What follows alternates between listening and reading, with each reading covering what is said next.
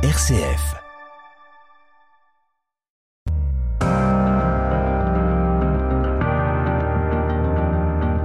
RCF, les racines du présent.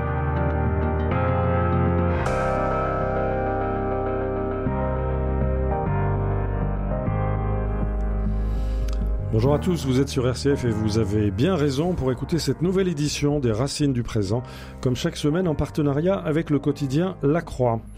L'Ukraine, vous le savez, a toujours été une terre de sang. Son histoire, à la frontière des empires, des confessions chrétiennes, des aires culturelles, eh bien son histoire est dense d'affrontements militaires, affrontements politiques, idéologiques et religieux. Pour comprendre la guerre qui fait rage aujourd'hui, eh bien, il faut remonter ce cours de l'histoire. C'est ce que nous allons faire aujourd'hui avec nos invités. Je vous présente tout d'abord Hugues Pernet, bonjour. Bonjour. Merci beaucoup d'être avec nous. Vous êtes diplomate, vous avez été notre premier ambassadeur, le premier ambassadeur de France euh, en Ukraine, et c'est du reste le titre du livre que vous publiez euh, aux éditions Flammarion, journal du premier ambassadeur de France à Kiev de 1990 à 1993. Et donc euh, nous allons revivre ces années singulières.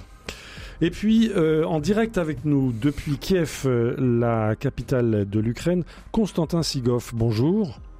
Bonjour.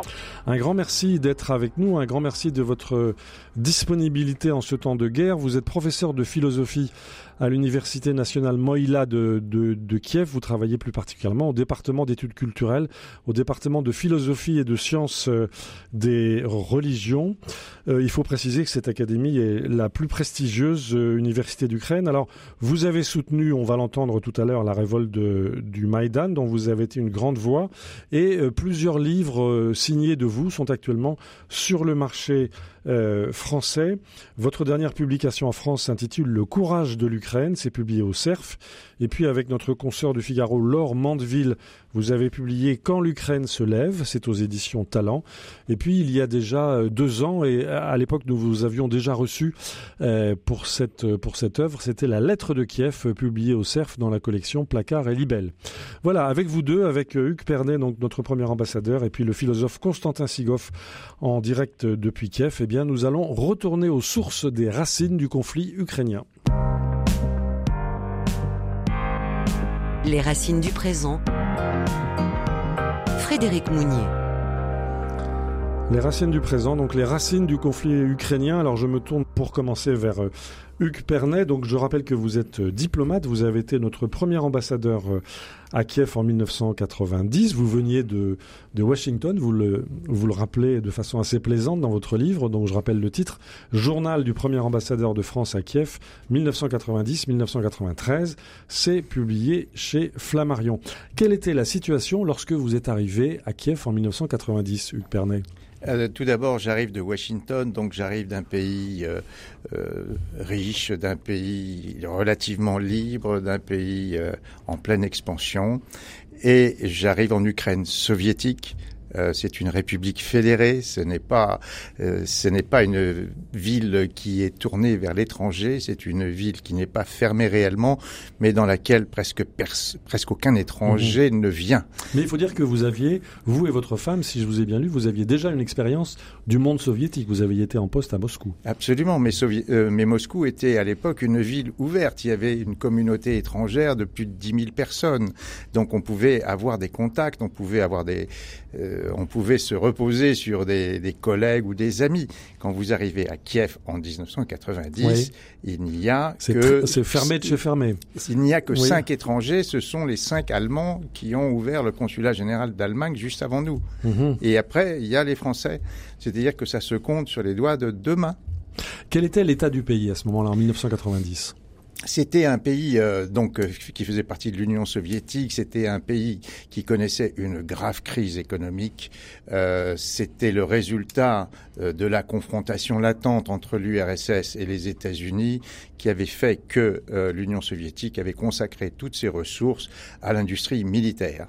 Donc on, on, pouvait trouver des chars, ça c'était assez facile, de bonne mhm. qualité, meilleurs qu'aujourd'hui sans doute, en termes relatifs. Fabriqués en Ukraine. Euh, fabriqués en Ukraine et des fusées aussi. Fabriqués en Ukraine. Et des missiles aussi, oui. Oui, oui, c'était c'était un mhm. pays euh, où, où l'industrie était florissante et la technologie euh, de, en pointe, mais c'était destiné à l'armée.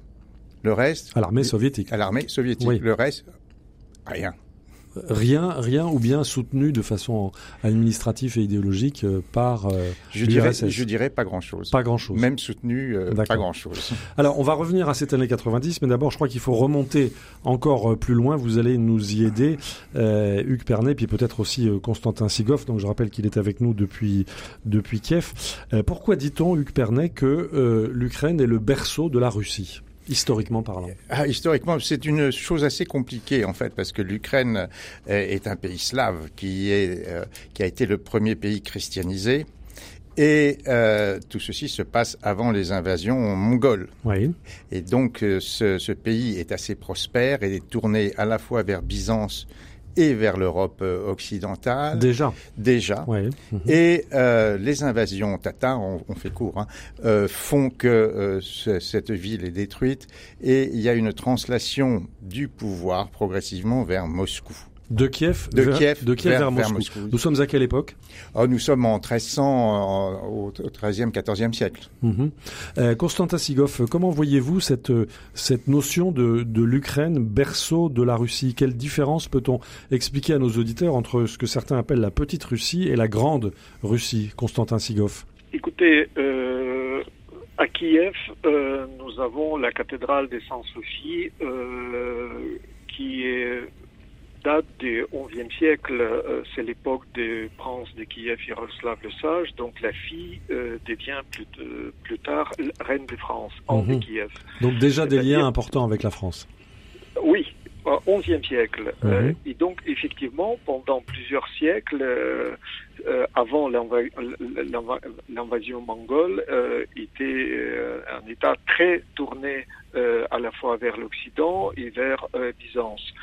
Mais euh, russe, c'est le terme des Vikings, euh, donc euh, c'est pas slave. C'est les Vikings qui étaient aussi en Normandie, qui étaient en Angleterre, qui étaient dans les pays scandinaves, et euh, le prince de Kiev, Volodymyr, était euh, de, de, de cette euh, culture, disons, des, des Vikings. Évidemment, l'État de Moscou apparaît sur la carte plusieurs siècles plus tard, et euh, ce que vous appelez la petite Russie, c'est encore plusieurs siècles plus tard. Donc, euh, l'État mosco moscovie, Moscova existait euh, jusqu'à euh, début du XVIIIe siècle, jusqu'à Pierre le Grand. C'est Pierre le Grand qui transforme la nomination euh, de, de son État en empire russe. Mhm. Euh, avant, c'était Moscovie, euh, et donc euh, ça ça- ça n'a pas. En fait, c'était le retour au XVIIIe siècle du terme qui, qui relève du État des Vikings à Kiev au XIe siècle. Mhm. Voilà. Donc, euh, euh, c'est un rappel historique. euh, Tout à fait, tout à fait précieux. Hugues Pernet, peut-on dire que historiquement, euh, l'Ukraine a toujours été d'une certaine façon euh, tiraillée ou à tout le moins tendue entre l'Ouest et l'Est? Est-ce que c'est constitutif de son histoire, Hugues Pernet? Euh, je ne sais pas si c'est constitutif de son histoire à proprement parler, mais en tous les cas de sa géographie. Le, le problème de Mhm. l'Ukraine, c'est qu'elle est comme un peu comme la Pologne. Elle est, c'est un pays riche, relativement plat, sans frontières naturelles, et qui est situé entre deux peuples euh, ayant des appétits assez aiguisés, Mhm. que sont d'une part l'Allemagne et d'autre part la Russie. Et, donc, donc, elle a, ouais, elle a connu euh, des, des tensions des tensions de- liées à l'histoire, mais de Ouais. par sa géographie. depuis toujours, en quelque sorte. Depuis toujours. Depuis toujours.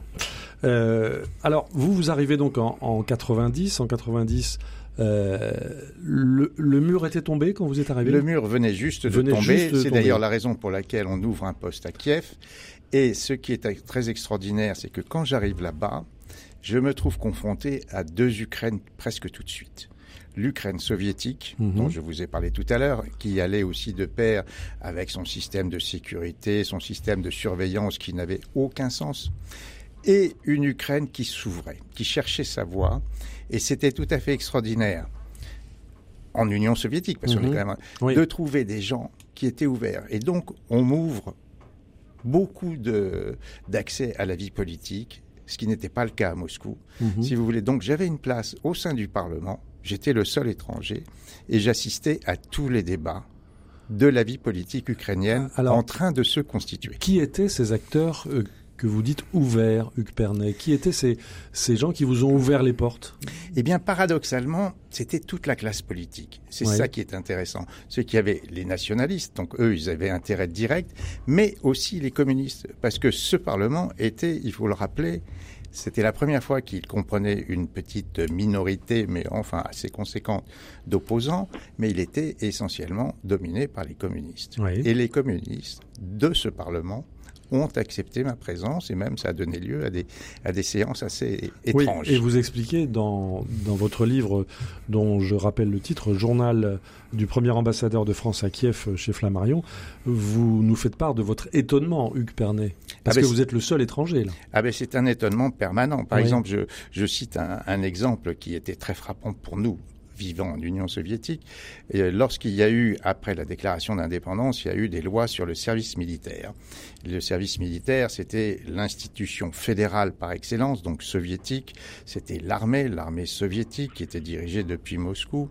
Et donc, euh, la nouvelle législation ukrainienne prévoyait que les citoyens ukrainiens feraient leur service militaire en Ukraine et non plus en Union soviétique. Mais c'était une très grande nouveauté. C'était Oui. quelque chose de- d'extraordinaire. Et donc, euh, ça pose un problème à Moscou et il y a un débat au Parlement et l'armée soviétique est représentée, vient plaider sa, sa cause et dit mais euh, on ne peut pas faire ce débat en présence d'un étranger. Ils le disent pas comme ça, ils Oui. disent il faut que la session soit fermée. Je rappelle que vous parlez couramment le russe, Oui, Oui. mais pas l'ukrainien. mais pas l'ukrainien. Désolé, à l'époque. Ok. Non, je le précise tout de suite. Oui. Et donc, ils font voter. euh, ils disent on peut pas faire cette session euh, ouverte, il faut qu'elle soit fermée. Et le président du Parlement, qui était un communiste, dit ben on va le mettre euh, la question au vote. Ah et oui. les députés, donc à majorité communiste, disent non, c'est une session ouverte. Donc j'ai pu assister à leur débat. Alors comment vous expliquez cela? Qui essayait de manipuler qui, en quelque sorte? Je pense qu'ils essayaient pas de manipuler. Oui. Je pense que c'était quelque chose qui était très important pour eux. J'ai- l'impression qu'ils avaient, ils suivaient un peu le, euh, les- la, la devise de Gorbatchev de la transparence, la glasnost, et ils se disaient, mais dans le fond, on n'a rien à cacher. Et, Ah, tout, le- ah et tout oui. le monde trouvait intérêt à ne rien cacher. Mais alors, que- euh, quelles étaient les, fo- les forces en présence dans cette période historique un peu grise? Euh, Parce que vous expliquez bien que on est toujours en Union soviétique, il y a un Mm. parti communiste euh, en Ukraine, il y a manifestement des forces qui attendent quelque chose d'autre, qui attendent peut-être une indépendance. Euh, le pays, vous l'avez rappelé, est un immense réservoir euh, d'armes nucléaires. L'Union soviétique, par ailleurs, se, se fracture. Il y a une jeune fédération de, de Russie qui va qui va émerger, euh, c'est quand même un théâtre extrêmement particulier. C'est un théâtre qui se joue sur plusieurs mois. Alors initialement, vous avez une Ukraine occidentale qui a été rattachée très tardivement à l'URSS, c'est-à-dire physiquement en 45, juridiquement, si tant est qu'on puisse utiliser le terme, depuis le pacte Ribbentrop-Molotov. Oui, Donc cette partie d'Ukraine le, occidentale pacte, le fameux pacte germano-soviétique. oui. était tournée vers l'Europe Oui. et vers la Pologne, vers l'Autriche-Hongrie ou vers euh, et vous aviez une Ukraine soviétique, euh, celle des combinats, celle des celle du Donbass, celle des industries de Lourdes. On peut dire qu'il y avait deux Ukraines? Euh, oui, il y avait un Oui. peu, il y avait un peu de Ukraine. Oui, D'accord. oui. Mhm. D'abord, elles étaient coupées religieusement aussi. Oui. Euh, L'Ukraine occidentale était plutôt uniate, donc Mhm. euh, une église catholique rattachée à Rome, et l'Ukraine orientale était plutôt orthodoxe, rattachée au, patri- au patriarcat de Moscou. Mhm. Donc les deux étaient de, de rite orthodoxe, mais l'une était Mais pas sous la même primature. Oui, mais c'est fondamental. Évidemment, évidemment, c'est tout à fait essentiel. Euh, Constantin Sigov, euh, depuis Kiev, euh, je vous remercie à nouveau de votre disponibilité. Est-ce que vous confirmez, vous-même en tant qu'Ukrainien, cette vision de déjà, il y a déjà quelque temps, deux Ukraines, une Ukraine tournée vers l'Ouest plutôt et une Ukraine tournée vers l'Ouest.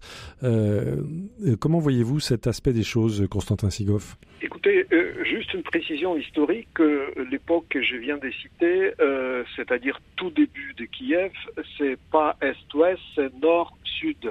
C'est-à-dire c'est le passage de justement des Vikings vers Byzance. C'est-à-dire c'est l'itinéraire des Dnipro, l'immense rivière qui Oui, débouche sur le fleuve, euh. D'accord. Voilà. Ensuite, euh, euh, pour une période euh, contemporain, c'est plutôt euh, du passé vers l'avenir, c'est-à-dire du passé soviétique vers l'avenir libre et européen. Donc, euh, à mon avis, c'est plutôt le vecteur temporel qui jouait un rôle. Moi-même, euh, j'étais déjà euh, à Paris en 91 comme chercheur au Collège de France et d'ailleurs dans la maison d'édition Flammarion qui, qui vous citez, j'ai signé le contrat pour traduire l'ouvrage d'André Glucksmann, Le 11e commandement, donc euh, Maison mhm. d'édition Flammarion, oui. Racine. Et je suis venu à l'ambassade de France à Kiev, euh, justement à propos des créations du programme Skovoroda, euh, donc programme euh, pour favoriser les traductions du français vers l'ukrainien. Et donc, euh, depuis euh, déjà 91, je participais dans cette va-et-vient entre Paris et Kiev en matière intellectuelle, culturelle, artistique, universitaire et donc université euh, où j'enseigne toujours depuis 31 mhm. ans, euh, était justement tournée, on peut dire, vers, euh, oui, l'Occident, euh, l'Europe libre, mais aussi l'Europe centrale. D'ailleurs, on n'a pas cité l'ambassade de la Pologne, qui est située à quelques centaines de mètres de l'ambassade de France, qui existait avant le consulat de l'Allemagne. Et dans votre livre, Journal du premier ambassadeur, effectivement, avec raison, vous dites que la Pologne était à l'avant-garde d'un mouvement visant à réduire euh, l'emprise du Parti communiste mhm. euh, et justement véhiculer les valeurs de la solidarité, de solidarité. Oui, laquelle Pologne catholique romaine euh, avait également régné ou gouverné une part de l'Ukraine, historiquement? Il y a eu comme ça ce, ce type de, de frottement également, Constantin Sigov à l'ouest de l'Ukraine. siècle, oui. effectivement, oui. Et, par exemple, au moment de la création de notre université, en 1615, oui. c'était l'état de la Rech Pospolita, donc la grande république euh, qui euh, voilà, réunissait la Pologne, l'Ukraine et Lituanie. Mm -hmm. l'un des plus grands pays de l'Europe, et effectivement, un certain nombre de libertés, y compris universitaires, étaient accordées pour euh, notre alma mater qui était fondée suivant les modèles des écoles jésuites. Mmh. D'accord. Alors, euh, revenons, Hugues Perdet, à la, au cours de l'histoire. Vous avez vécu l'ère Gorbatchev en Ukraine. Ça oui. devait être quand même très très particulier. Alors moi je veux revenir sur le, ce qu'a dit oui. M. Sigoff où il a tout à fait raison. Moi je partais de mon point de départ, mais justement il y a une évolution très rapide vers la modernité en Ukraine. Et mmh. c'est ça qui est extraordinaire, c'est que même ces communistes qui étaient assez conservateurs vont évoluer vont évoluer très vite et vont épouser de plus en plus rapidement les thèses des, de l'Ukraine occidentale. C'est ça qui est extraordinaire. Et donc la thèse de l'indépendance. Donc la thèse de l'indépendance oui. et d'une ouverture vers l'Ouest. Mm -hmm. Non, non, mais c'est ça qui est extraordinaire, c'est d'avoir vu justement ce mouvement qui n'était pas nécessairement prévisible, en oui. tous les cas vu de Paris, oui. et de le voir se faire sous vos yeux. C'était un mouvement très rapide. Alors, donc, oui. je, je, maintiens mon point de départ, mais je suis d'accord avec Monsieur Sigoff, ça, ça s'est très vite tourné vers l'Ouest. Mais comment vous expliquez que ces communistes d'origine soviétique, ces communistes ukrainiens, ukrainien d'origine soviétique se soit tourné vers l'Ouest à cette époque-là, alors, alors, que vous étiez vous aux premières loges Il y a un peu une ambiguïté, soyons, oui. soyons honnêtes. Euh, c'est que les communistes d'Ukraine, qui sont conservateurs, euh, ne voient pas en M. Gorbatchev quelqu'un qui veut vraiment réformer le système soviétique, le système communiste, mais ils voient quelqu'un qui est en train, sans s'en rendre compte, de le réduire à néant quelqu'un oui. et, et c'est ça leur inquiétude et leur inquiétude est là oui. et eux veulent conserver le pouvoir donc il y a une espèce de d'intérêt bien compris entre les deux parties les Ukrainiens occidentaux veulent l'indépendance et la France communiste qui est au pouvoir oui. à, à cette époque-là veut garder le pouvoir et elle comprend que même dans un État indépendant. Mais justement, oui. elle, elle, ne peut le garder que si l'État devient indépendant. Et c'est pour ça qu'il se rallie et c'est pour ça qu'on a, pendant une période, une Ukraine un peu soviétisée et qu'il faudra attendre Maïdan, comme l'a dit M. Sigov, pour la désoviétiser. Les racines du présent. RCF. Au micro, Frédéric Mounier, aujourd'hui dans cette édition des Racines du présent, comme chaque semaine avec, euh, en partenariat avec le quotidien La Croix, eh bien, nous essayons de remonter aux sources du conflit ukrainien, aux sources des racines historiques du conflit ukrainien. Euh, nous sommes en compagnie de deux acteurs et observateurs avisés. Euh, à Paris en studio, Hugues Pernet, diplomate qui fut notre premier ambassadeur en France, de France en Ukraine. Le titre de son journal publié chez Flammarion, journal du premier ambassadeur de France à Kiev, 1990-1993. Et puis nous sommes en duplex depuis Kiev avec le philosophe Constantin Sigov, dont on a pu entendre à quel point il est excellent euh, francophone. Alors, euh, Hugues Pernet, donc nous remontons euh, le cours de l'histoire. Vous venez nous expliquer que un certain nombre de responsables communistes effrayés du vide créé par Gorbatchev en URSS se sont ralliés de fait à une indépendance qui soit tournée vers l'Occident. sur le terrain, comment ça s'est passé? Ah ben sur, sur le terrain, ça s'est passé d'une part juste au moment où j'arrive. J'arrive euh, en juin 1990 et dès juillet 1990, euh, le Parlement ukrainien, donc toujours soviétique, je le précise, mhm. Vote la déclaration de souveraineté de l'Ukraine. Mais c'est quelque chose d'extraordinaire. C'est considérable parce qu'il faut rappeler que l'Ukraine était la deuxième république de l'URSS. Voilà. Et donc elle vote ce texte le 16... C'est comme si la Bretagne faisait sécession. Euh, annonçait qu'elle allait faire oui, sécession. Annonçait qu'elle allait faire sécession. Donc ça, c'est le 16 juillet 1990. Mhm. Et c'est extraordinaire. C'est un, un mouvement, c'est une explosion qu'on comprend pas très bien d'ailleurs à Paris. On pense que c'est un. La Paris est complètement tourné sur les États baltes qui sont en pleine effervescence. Et comme vous le savez, quand il y a un peu d'hémoglobine, on, on, focalise l'attention là-dessus. À, cette époque en Ukraine, il n'y a pas de mort. Les choses se passent légalement. C'est extraordinaire. Légalement, mais vers quoi? Vous, vous, à l'époque, vous avez senti que euh, ah bah, qu'on allait vers quoi? bah Une déclaration euh, de souveraineté, c'est quand même euh, l'annonce d'un programme d'indépendance. Mais sans les moyens de l'indépendance à l'époque. À l'époque, ils n'en avaient pas les moyens, mais ils entendaient s'en doter et ils avaient un programme pour s'en doter. Nous sommes en 90, l'indépendance est un an plus tard. Ça. Donc vous voyez l'accélération de l'histoire en, en espace d'à peine un an, d'une déclaration virtuelle, si vous voulez, on passe à une réalité. Mhm. Alors jusqu'à quel point la situation à Moscou a-t-elle été décisive? L'évolution de la situation à Moscou? Ah, Ça a été décisif. Il y a eu un facteur euh, déclencheur euh, fondamental qui a été le putsch manqué en août 1991, mais ça en est un an plus tard. Il y a eu ce putsch manqué et là, euh, tout le monde a compris que M. Gorbatchev ne tenait plus les rênes de l'Union soviétique. Et aussi, tout le monde a compris que M. Yeltsin, et il faut le souligner, qui avait été élu au suffrage universel, c'était la première fois dans tout cet espace depuis des millénaires. C'était mhm. la première fois dans, l'histoire. Et peut-être la dernière. Euh, non, je pense pas. Non, non, qu'un président était mhm. élu au suffrage universel. C'était quelque chose d'extraordinaire. Et donc, il y a eu une espèce d'alliance après ce putsch entre le président Yeltsin, élu au suffrage universel, et M. Kravchuk, qui va s'inspirer de ce modèle en disant Moi aussi, je veux me faire élire au suffrage universel, pour mettre un terme à l'Union soviétique et ils se mettent d'accord. Donc, dans un premier temps, il y a une alliance. Mais très vite, les Ukrainiens comprennent que M. Yeltsin a des ambitions grand russes. Oui. C'est-à-dire qu'il ne laisserait pas faire C'est-à-dire qu'il ne souhaite absolument pas que l'Ukraine fasse sécession et prenne un chemin de traverse euh, qui l'éloigne de Moscou. Mhm.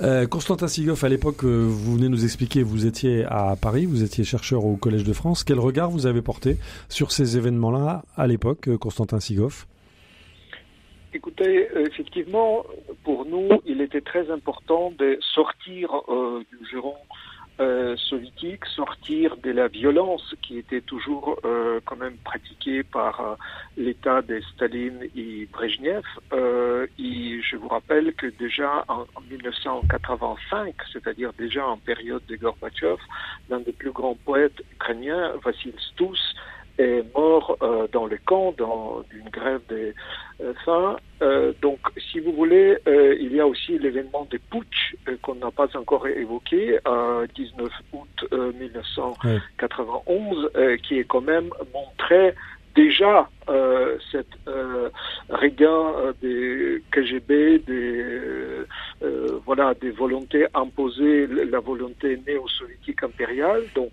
virer à la fois Gorbatchev et Yeltsin. Et donc ce danger, précisément du retour en galop du, de l'Empire soviétique, effectivement faisait froid dans le dos. Donc je, je crois que, voilà, pour encore une fois circuler librement entre Paris et Kiev, il fallait euh, redéfinir l'État démocratique libre. Juste un exemple concret, pour venir euh, à Paris, euh, voilà, pour faire les visas librement, euh, il fallait des ambassades à, Kiev, en particulier l'ambassade de France, et, pour entretenir les contacts d'échanges culturels, universitaires et toutes sortes. Euh, et, pourquoi les ambassades sont apparues à Kiev? Précisément avec la fin de, l'Empire soviétique. Et le, journal du premier ambassadeur cite à juste titre Zbigniew Brzezinski, donc l'ancien conseiller de la sécurité nationale du président Carter, qui disait que l'Ukraine, au total, était le plus grand danger qui menaçait l'Union soviétique. Et donc, effectivement, la sortie euh, de l'Ukraine, de, de, mhm. de, cet euh, ex-empire, euh, mit fin aux ambitions impériales. Mais pour vous, Constantin Sigov, à l'époque, il était évident que l'Ukraine allait s'acheminer vers son indépendance. Oui, oui. Je, crois que euh, l'aspiration de la jeunesse, euh, de la culture euh, des millions d'Ukrainiens, encore un facteur que je cite dans mon livre Quand l'Ukraine s'élève, c'est Tchernobyl, n'est-ce pas? Oui, il faut rappeler cet événement. expérience immense des millions d'Ukrainiens, pas seulement pour des cercles de dissidents, mais pour des dizaines de millions d'Ukrainiens, que les vies euh, je suis né à Kiev. Euh, notre famille, euh, avec des millions qui vient, était appelée une semaine après Tchernobyl, le 1er mai, aller manifester au centre de Kiev, alors que le Parti communiste dirigé de Moscou, bien entendu, déjà évacuait leur famille avec leurs enfants hors de Kiev. Donc ça veut dire que mettre en danger mortel euh, des millions de concitoyens, c'était trois fois rien pour euh, la mhm. mentalité soviétique, pour la mentalité communiste. Et donc, euh, voilà, il, fallait quitter cette, cette régime meurtrière, en fait, pour nous et, et pour Bélarus, d'ailleurs. Alors, quitter ce régime soviétique, c'était, c'était donc quand même compliqué, Hugues Pernet. Euh, euh, quelle était la situation économique à cette époque-là? Quelle était la, la possibilité de, de vie économique pour l'Ukraine? Alors peut-être avant de revenir, je veux juste repréciser. Sur Tchernobyl. oui, on est tout à fait d'accord. Sur Tchernobyl, tout d'abord, dans, dans, mon livre, je souligne que alors que l'incendie fait encore rage à Tchernobyl, euh, le Parti communiste ukrainien, sur instruction de Moscou, maintient un défilé de la jeunesse ukrainienne mhm. sur le Kreshatik à Kiev, à même pas une centaine de kilomètres, alors qu'il y a des radiations, qu'on le sait, que les responsables le savent, mhm. et il y a un cynisme total qui expose cette jeunesse à une radiation masquée, mais à une réelle, un réel problème. C'était trop profondément choquant et ça a été effectivement un des éléments. Et ça, vous l'avez ressenti, oui. Ah oui, mais c'était un des éléments déclencheurs. À l'époque, j'étais à Moscou, mais on, le ressentait très fort. C'est un élément déclencheur. Et je reviens, je j'indiquais tout à l'heure aussi que euh, j'avais mentionné le putsch. Le putsch a été un élément qui a accéléré l'histoire. C'est-à-dire que les Ukrainiens ont compris que point de salut à Moscou, la Moscou communiste ou la Moscou russe. Mhm. D'accord. Alors, euh, il y a quand même euh, un point que vous évoquez dans votre livre, Hugues Pernet, journal du premier ambassadeur de France à Kiev, publié chez Flammarion on sent quand même une certaine amertume euh, dans euh, le regard que vous portez sur votre administration de tutelle, sur le département, comme on dit, sur le Quai d'Orsay. Euh, vous, vous dites à l'indépendance, le président ukrainien est boudé par la France. Vous utilisez le mot de gâchis. Il y a quelque chose qui s'est pas bien passé à cette époque-là, Hugues Pernet. Il y a quelque chose. Oui, euh, mais ça c'était ma vision personnelle. Euh, en, en, réalité, si vous voulez, euh, en France, à l'époque, on a une vision euh, stratégique des choses et euh, on n'a pas vu venir, on n'a pas compris, bien qu'ils aient été dûment informés. Il y a des traces, il y a des par le travail que vous avez réalisé. Oui, il y a des archives. C'est, ça l'intéresse. Mhm. Je ne réécris pas l'histoire. Je, j'exhume des documents de l'époque. Mhm. Euh, et si vous voulez, on s'aperçoit qu'on est complètement focalisé sur l'aspect stratégique, sur l'aspect nucléaire, et qu'on n'a pas du tout ah. compris la montée des nationalismes, qu'on considère ça même presque un peu comme euh, incongru que c'est une, c'est des visions du passé. La notionnalité. Donc on n'y croit pas. On n'y croit pas. Mais on Paris n'y croit pas. Un, peu par, un peu par idéologie, parce qu'à l'époque, nous, on est dans, dans la formation de l'Union européenne, on, on est dans des grands ensembles. Et d'autre part, oui. on est victime de ce qu'on appelle la gorbimania. Ah. C'est-à-dire qu'à cette époque, notre président et un certain nombre d'élites politiques. Rappelez-nous qui était président Monsieur Gorbatchev et Monsieur Mitterrand. Mitterrand, euh, oui. Croient qu'il y a une possibilité de modernisation, d'amélioration de l'Union soviétique. Donc on mise sur Gorbatchev. On mise sur Gorbatchev et tout ça est entretenu de manière un peu artificielle par ce qu'on appelle la Gorbimania et euh, on ne se rend pas compte des réalités. De ce qui se passe sur le terrain en Ukraine. Oui, c'est-à-dire que Monsieur, non, non, mais même que du, pouvoir de Monsieur. Oui. On croit que Monsieur Gorbatchev réforme, mais il réforme, mais sans se rendre compte qu'il est hors sol et que c'est réformes. Qu'il n'a pas les leviers. Qu'il n'a aucun levier et qu'il les perd tous. Mhm. Et on ne comprend pas que cela donne naissance à des revendications légitimes d'indépendance et de la Russie et de l'Ukraine. Alors, euh, Constantin Sigoff, vous vous êtes posé également cette question, puisque j'ai relevé cette phrase dans l'un de vos écrits. Pourquoi la France a-t-elle longtemps regardé l'Ukraine avec les lunettes de Moscou? D'une certaine façon, vous partagez le point de vue de notre ancien ambassadeur euh, à, Kiev. Vous vous êtes inquiété de cette, euh, de cette myopie, en quelque sorte? Oui, bien sûr, d'autant plus que, si vous voulez, aujourd'hui, il est très important de ne pas répéter les erreurs de 1991, c'est-à-dire que, voilà, euh, Gorbimania évoqué tout à l'heure par l'ambassadeur Pernet, ça veut dire aussi une certaine amnésie euh, par mhm. rapport euh, à l'époque euh, soviétique, par rapport aux crimes commis par l'État soviétique. C'est-à-dire, on, on, on, était presque prêt à l'Occident à fermer les yeux et ensuite, effectivement, mettre les lunettes de Moscou. Alors que, à mon avis, une attitude beaucoup plus lucide, beaucoup plus claire, pouvait, voilà, constater qu'après la chute du mur de Berlin, après, euh, disons, évocation euh, du KGB de l'Allemagne de l'Est, euh, il y a quand même immense travail à faire euh, en matière des mémoires, d'histoire et de la justice. Et donc, euh, je, je, crois que euh, il est très important, par exemple, n'est-ce pas, nous assistons aujourd'hui à un événement majeur, c'est-à-dire que Cour pénale internationale à la euh, déjà euh, émis euh, l'arrêt mandat d'arrêt du, du euh, président Poutine et de son collègue qui s'occupait des déportations des enfants. Donc on, on, a un effort de traduire en justice euh, mmh. cette euh, tentative d'impunité qui en fait remonte encore au, au Staline, remonte à, à Brezhnev, que voilà on peut tout permettre euh, oui, c'est une forme d'aveuglement. Euh, oui. Voilà. D'accord. donc, euh, pour, pour, pour aujourd'hui faire le travail nécessaire, effectivement, il faut relire avec, je dirais, une honnêteté intellectuelle, justement, certain nombre de gâchis 1991 et en tirer des conséquences qui peuvent être tout à fait positives pour euh, notre action et notre réflexion aujourd'hui. Très bien. Alors on va continuer à remonter le cours de l'histoire, mais avant cela, je voudrais vous proposer une, une première pause euh, musicale.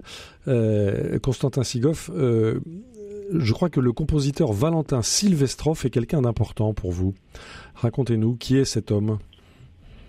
Écoutez, c'est un géant de la musique contemporaine mhm. euh, qui effectivement euh, est très connu. Il y a une vingtaine de disques publiés en Allemagne et dans d'autres pays, qui est venu à Paris euh, au collège de Bernardin après les attentats en 200 15 pour faire une dédicace euh, aux Français euh, pour exprimer euh, notre empathie, notre solidarité. L'auteur de neuf symphonies, de plusieurs œuvres nommées un Grammy.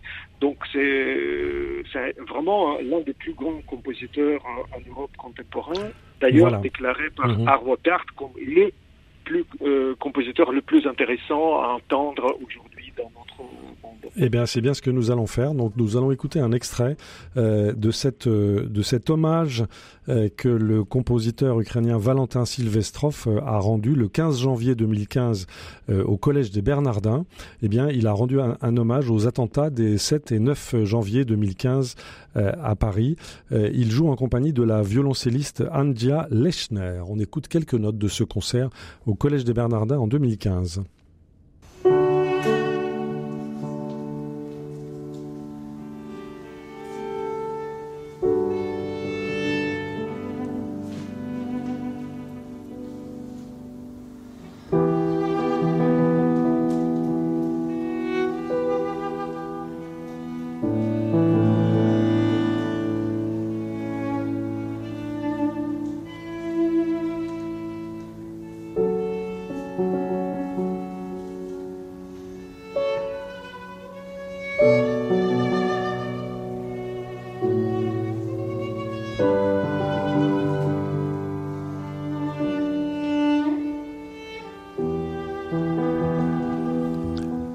Nous étions au Collège des Bernardins à Paris le 15 janvier 2015 et nous écoutions quelques notes de cette œuvre intitulée Postludium numéro 3 qui avait été composée en 1982 par euh, Valentin Silvestrov. Donc c'était lui-même qui était au piano accompagné de la violoncelliste Andia Lechner.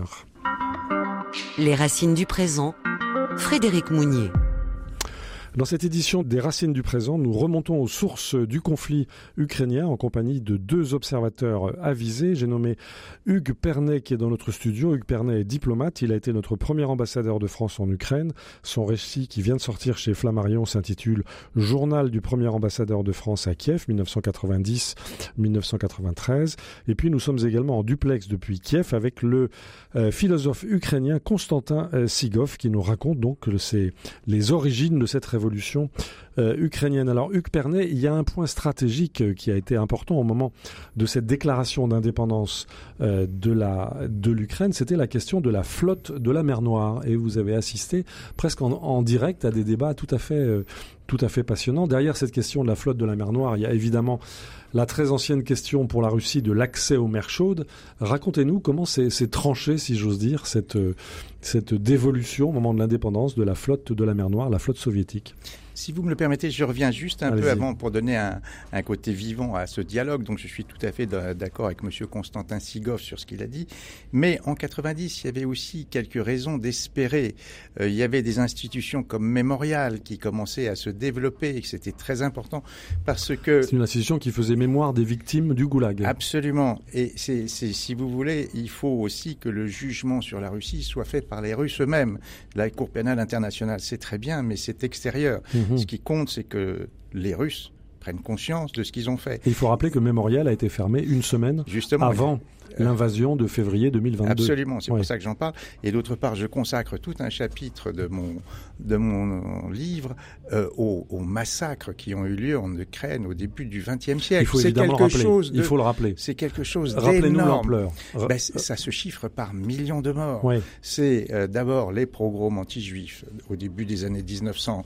C'est ensuite la guerre de 14 qui se passe sur le territoire de l'Ukraine. Après, c'est après la première paix de Brest-Litov dans laquelle l'Ukraine obtient une indépendance éphémère que euh, la Russie bolchevique reconquiert l'Ukraine et sans ménagement. Après, il y a euh, la découlakisation, il y a la Holodomor, la grande famine, il y a les grandes purges. Après, il y a la Deuxième Guerre mondiale avec ses allers-retours entre nazis et soviétiques. C'est par millions de morts que l'Ukraine. Ces terres ont vraiment été abreuvées de sang. C'est-à-dire que chaque famille, dans sa mémoire, a cette mémoire de sang. Absolument. Enfin, c'est comme ça que génération comme ça que je l'ai perçu et c'est comme ça que j'essaye de l'écrire aussi. C'est ça. Donc, alors pour revenir, et c'est tout à fait exact dans ce que dit Monsieur Constantin Sigov, c'est justement il faut analyser le passé et c'est d'ailleurs le sens de votre émission, si j'ai bien compris, pour ne pas réitérer ou répéter les mêmes erreurs. Or, une de ces erreurs a été que la France a vu l'Ukraine à travers le prisme stratégique, la flotte de la mer Noire, mais mhm. c'était aussi les armes nucléaires. la flotte qui étaient nombreuses, il faut le rappeler. Qui étaient très nombreuses. Et ben, pour... La flotte de la mer Noire, c'est un problème entre la Russie et l'Ukraine. C'était pas ce qui nous concernait directement, on mhm. était témoins, mais la grande angoisse de la France de ses autorités et de la communauté nucléaire internationale, c'était de voir émerger des pays avec des armes nucléaires en quantité, avec des responsables qu'on ne connaissait pas. Et donc, il fallait trouver une solution à cette crise majeure. C'est-à-dire que plusieurs milliers de têtes nucléaires pouvaient tomber dans des mains inconnues. Absolument. Voilà. Puisqu'on ne connaissait pas M. On... Kravchuk à Paris, personne ne connaissait. C'était en dépit de vos efforts. En dépit de mes efforts. oui. non, mais, non mais, on peut comprendre l'inquiétude française. Ah mais absolument. Oui. C'est pour ça que j'essaie d'expliquer. C'est pas complètement une aberration. C'est il y avait un vrai sujet de préoccupation. C'était de se dire il va y avoir une Corée du Nord aux portes de l'Europe. Voilà. Et une Corée du Nord avec à l'époque, on comptait 3600 têtes nucléaires, la France n'en avait que 300, mhm. c'est-à-dire un rapport de 1 à 12. Donc vous vous imaginez, euh, c'était quelque chose d'inconcevable. Et donc, on, peut, oui. on peut concevoir que la France chausse les, lunettes de Moscou à ce moment-là. Parce que Moscou est un interlocuteur habituel et crédible. Exactement. En dépit du passé totalitaire. Voilà, absolument. C'est la raison pour laquelle, si vous voulez, il y a eu ce, ce, décalage de perception. Et vous, vous avez été un peu coincé alors Non, moi, j'ai eu, Paris et Moscou. Non, bah, j'ai eu une chance extraordinaire et je tiens à le souligner, c'est qu'on m'a laissé m'exprimer. Mm-hmm. Alors que dans un, oh, je suis pas sûr qu'aujourd'hui on me laisserait m'exprimer. Ah oui, pourquoi? Parce qu'on est dans un système un peu de pensée unique et, mhm. et si vous voulez, moi je je faisais un plaidoyer qui n'allait pas du tout dans le sens de ce que souhaitait entendre le gouvernement français. Oui. Et j'étais sous l'autorité de l'ambassadeur à Moscou. Oui, il faut rappeler cette précision-là. Hiérarchiquement, vous n'étiez pas autonome.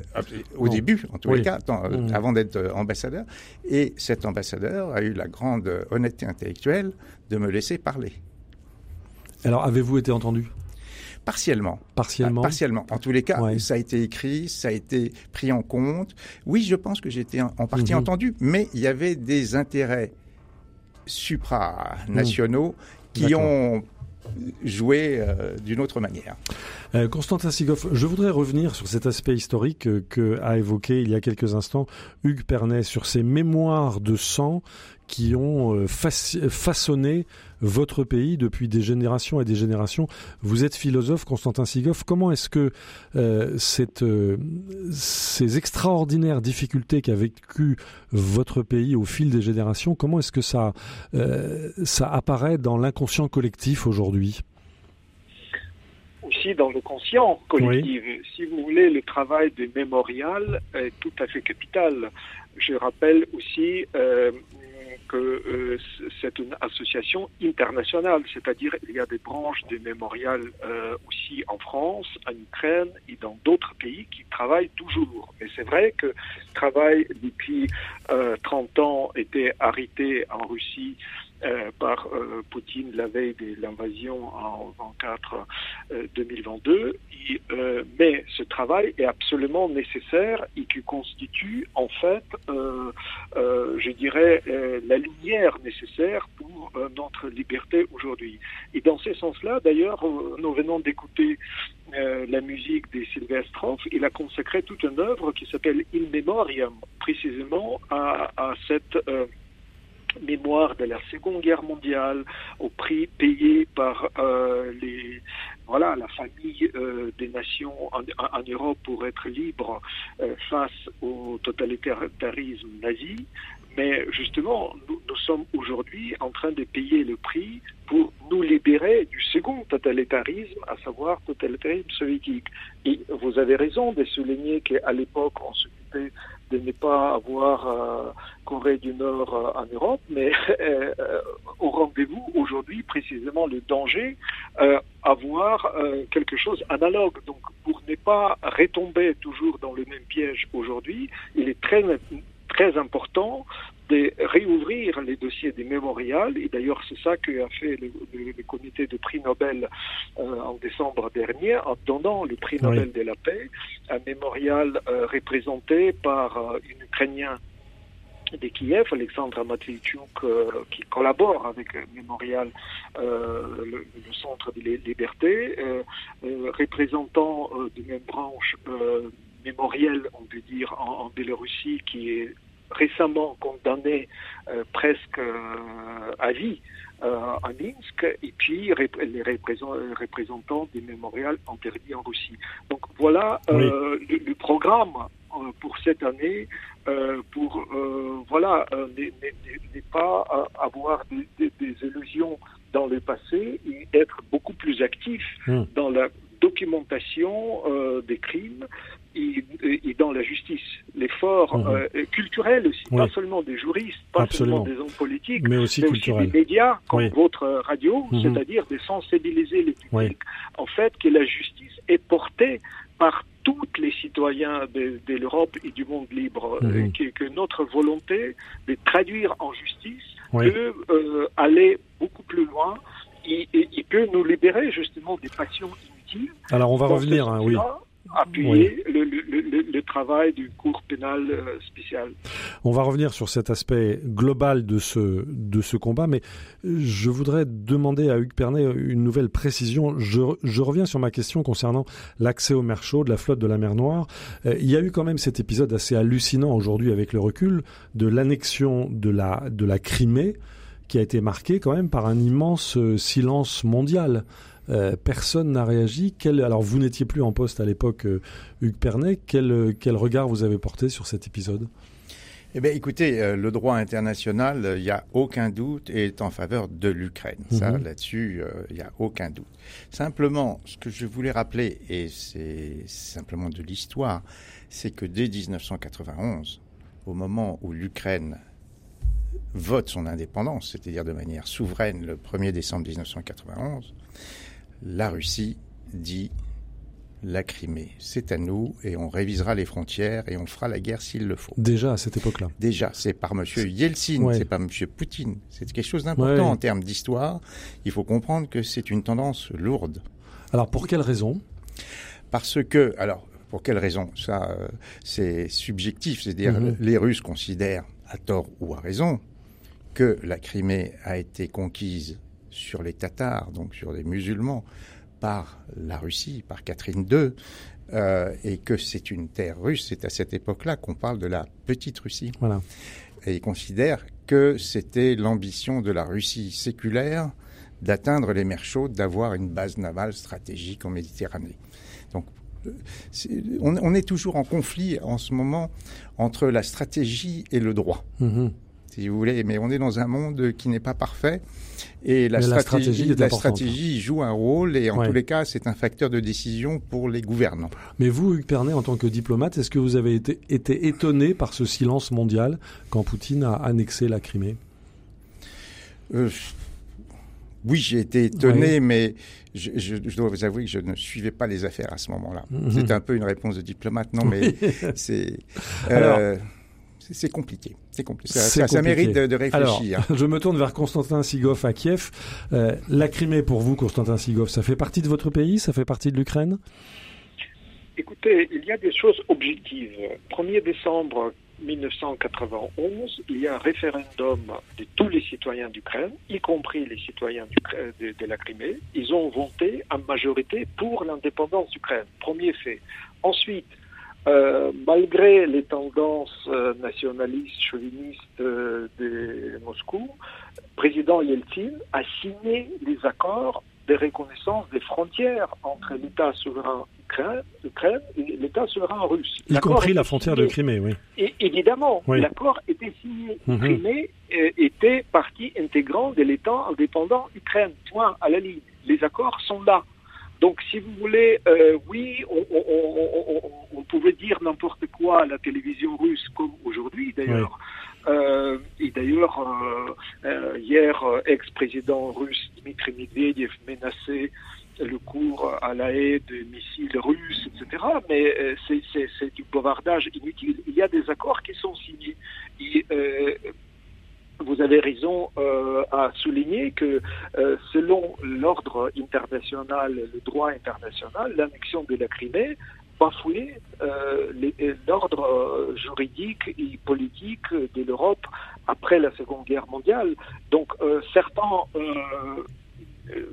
personnalités ont pris la position en disant que c'est très grave. D'ailleurs, le silence n'était pas tout à fait total parce que précisément, la Pologne, les Pays-Baltes, l'Europe centrale déjà disaient attention, c'est très dangereux. C'est un signal. Très, très dangereux. Mhm. Euh, est-ce qu'ils ont été écoutés véritablement par euh, l'Allemagne, par la France, par euh, d'autres pays? C'est une vraie question. Mhm. Et je crois que nous, nous sommes en train de piller euh, du prix que les, les, gens qui avaient peut-être une expérience plus pertinente, historique, politique, comme les Pays-Bas, par exemple, euh, euh, de, de, de, cette région, de cette histoire, euh, n'ont pas été vraiment écoutés. Donc mmh. aujourd'hui, euh, il, il, faut être honnête, il faut dire que il faut remettre un peu, n'est-ce pas, il faut, voilà, être sur la même longueur d'onde avec les gens qui ont une expertise euh, plus avisée, plus claire, et, qui ne font pas semblant, qui ne font pas les politiques d'autruche. Alors Constantin Sigov, j'ai relevé dans l'un de vos écrits cette phrase que je trouve très très forte sur le plan historique. Vous écrivez qui en Europe écouterait un potentat qui voudrait redessiner la frontière entre la France et l'Allemagne en invoquant Charlemagne? Et donc redessiner euh, l'Alsace-Lorraine, etc. Euh, C'est vraiment de ça dont il s'agit en ce moment autour de la guerre en Ukraine. Bien entendu, oui. je, je, pensais à cela euh, une fois en regardant euh, le, le, statut de Charlemagne près de Notre-Dame de Paris, oui. qui bon, c'est dans le passé, mais euh, ça dérange pas la paix durable oui. entre l'Allemagne et la France. Mhm. Et donc, à mon avis, de, nous libérer de cette nostalgie instrumentalisée soviétique, néo-soviétique, euh, nous libérer de cette fantasme, de cette manipulation du mémoire est tout à fait essentiel. D'ailleurs, euh, puisque nous, prenons en témoin ce grand compositeur Valentin Silvestrov, lui est né à Kiev en 1937. Euh, son ouvrage vient de paraître en français. Euh, intitulé Entretien avec Valentin Silvestrov, donc accessible déjà -hmm. euh, à, à, à, à, Paris, édition Cora. Et donc, lui est témoin précisément comment les, les, les gens, euh, les artistes, les gens des cultures, les gens qui, qui, qui étaient disons, en, en, contact direct avec euh, les meilleurs compositeurs de la France, d'Allemagne, etc., comment, combien ils ont aspiré euh, à, à, cette euh, justesse euh, et à cette justice Mhm. que la mémoire, encore une fois, de la Seconde Guerre mondiale et de tout ce qui suivit après, c'est-à-dire la construction de la paix euh, en Europe après-guerre, euh, voilà, ça mérite d'être aussi les lumières jetées à l'est, des, des, lumières oui. plus, voilà, Mhm. plus, plus, éclairant les drames et les, et les tragédies staliniens et néo-staliniens, c'est-à-dire mémoire du goulag. C'est ça. On peut pas le qui reste extraordinairement prégnant.